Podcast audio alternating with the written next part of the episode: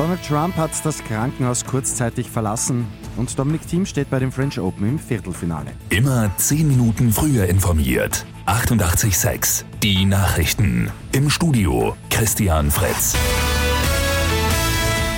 Der mit dem Coronavirus infizierte US-Präsident Donald Trump hat das Militärkrankenhaus Walter Reed kurzzeitig verlassen. Er hat sich vor der Klinik seinen Anhängern gezeigt. Aus einem Wagen heraus hat Trump mit Maske seinen Fans zugewunken. Zuvor hatte der Präsident seine Anhänger auf der Straße in einem Twitter-Video bereits gegrüßt. Gesundheitsexperten kritisieren Trumps Auftritt scharf. Laut seiner Ärzte könnte Trump aber schon heute wieder ins Weiße Haus zurückkehren. Dominic Thiem steht bei dem French Open in Paris zum bereits fünften Mal in Folge im Viertelfinale.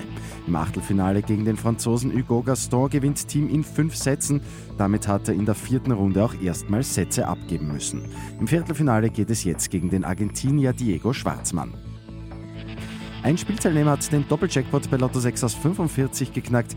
Der Gewinn knapp 2,6 Millionen Euro.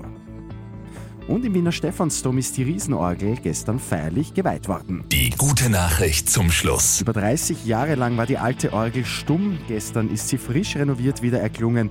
Die Orgel im Stephansdom ist das größte Musikinstrument Österreichs. Mit 88.6 immer 10 Minuten früher informiert. Weitere Infos jetzt auf Radio 886 AT.